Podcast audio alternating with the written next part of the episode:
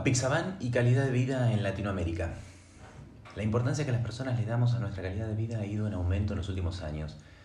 La medicina no está ajena a esta situación y es común que los pacientes no estén solamente interesados en el impacto de los tratamientos en su probabilidad de vivir o no, sino también en cómo va a afectar lo que ellos consideran su calidad de vida. La evaluación de la calidad de vida en un paciente representa el impacto que una enfermedad y su consecuente tratamiento tienen sobre la percepción del paciente de su bienestar.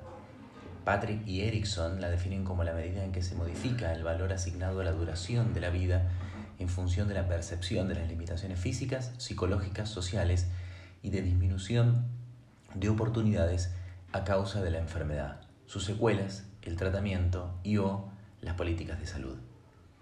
Los anticoagulantes directos tienen varias características que los hacen más cómodos para los pacientes.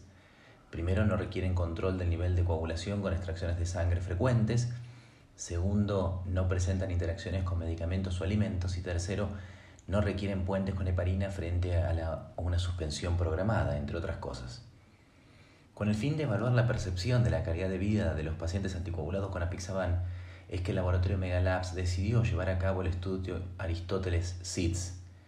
El estudio incluyó más de 500 pacientes de 5 países, Uruguay, Paraguay, Ecuador, Perú y Bolivia, con diagnóstico reciente de fibrilación auricular no valvular con necesidad de anticoagulación a los que se los trató con apixaban. Los pacientes completaron un cuestionario validado para evaluar la calidad de vida a los tres meses de iniciado el tratamiento.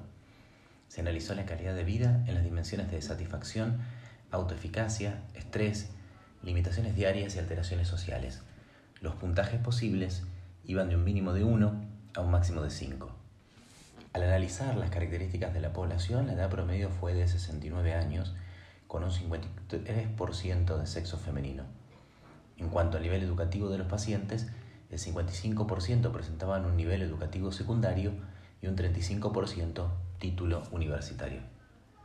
Los resultados mostraron en relación a la calidad de vida global en las diferentes dimensiones estudiadas que hubo un alto índice de satisfacción, con un puntaje de 4.4 y autoeficacia con un puntaje de 4.11.